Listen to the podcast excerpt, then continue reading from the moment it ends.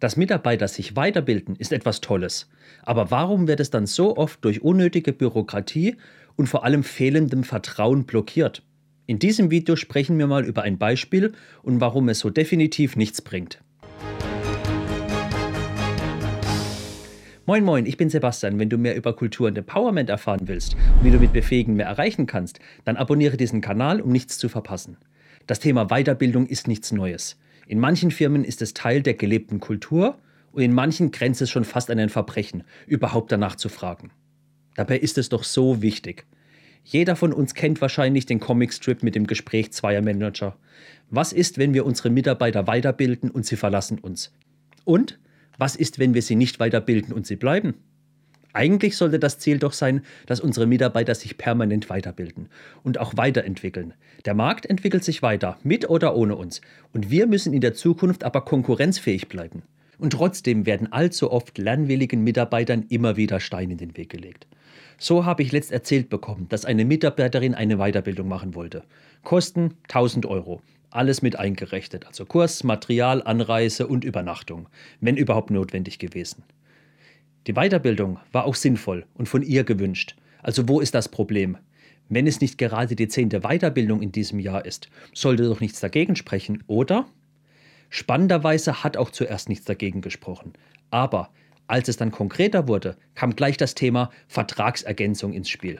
Wir können ihr ja nicht einfach die Weiterbildung zahlen und dann verlässt sie uns in drei Monaten. Ich wiederhole es nur noch einmal sicherheitshalber. Wir reden von 1000 Euro. Ihr Gehalt ist definitiv mehr als das. Was war das Angebot?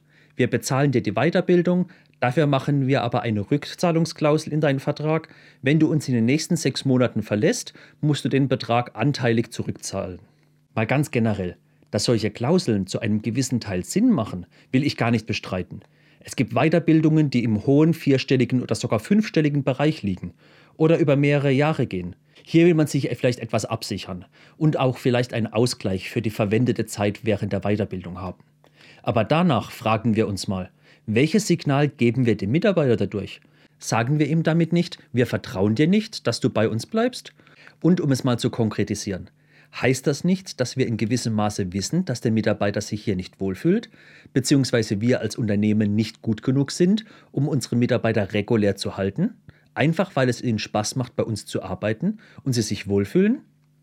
Dass unsere einzigste Möglichkeit, Mitarbeiter nicht zu verlieren, eine vertragliche Bindung ist. Und was noch dazu kommt, diese Bindung verbietet den Mitarbeitern nicht zu gehen. Sie regelt dann nur die Rückzahlung. Und sind wir mal ehrlich, wenn sich ein erfahrener und motivierter Mitarbeiter bei mir bewirbt, der was erreichen will und offen kommuniziert, ich habe noch eine Rückzahlungsklausel von 1000 Euro, ich kenne viele Firmen, die sagen, komm direkt, die bezahlen wir dir. Weil dafür ist der Arbeitsmarkt schon lange nicht mehr so, dass der Arbeitgeber erschlagen wird von guten Leuten. Es werden Unsummen für Headhunter ausgegeben, nur um gute Leute zu finden. Da machen ein paar tausend Euro selten den Bock fett. Deswegen, wenn solche Einstellungen im Unternehmen vorherrschen, geht das selten gut aus, weil irgendwann werden die Leute gar nicht mehr nach Weiterbildungen fragen, weil sie keine Lust, keinen Bock haben auf die Bindung bzw. das offene Zeigen des fehlenden Vertrauens in einen selbst.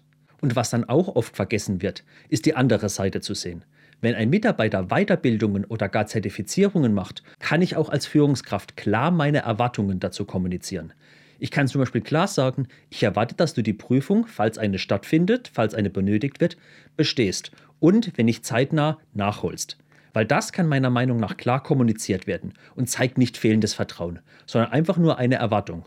Oder dass zum Beispiel der Mitarbeiter einen internen Workshop hält über das, was er gelernt hat, damit die anderen Kollegen, damit das Unternehmen auch davon profitieren. In einem meiner anderen Videos bin ich mal detaillierter auf das Thema Führung und Erwartungshaltung eingegangen. Schau es dir unbedingt mal an.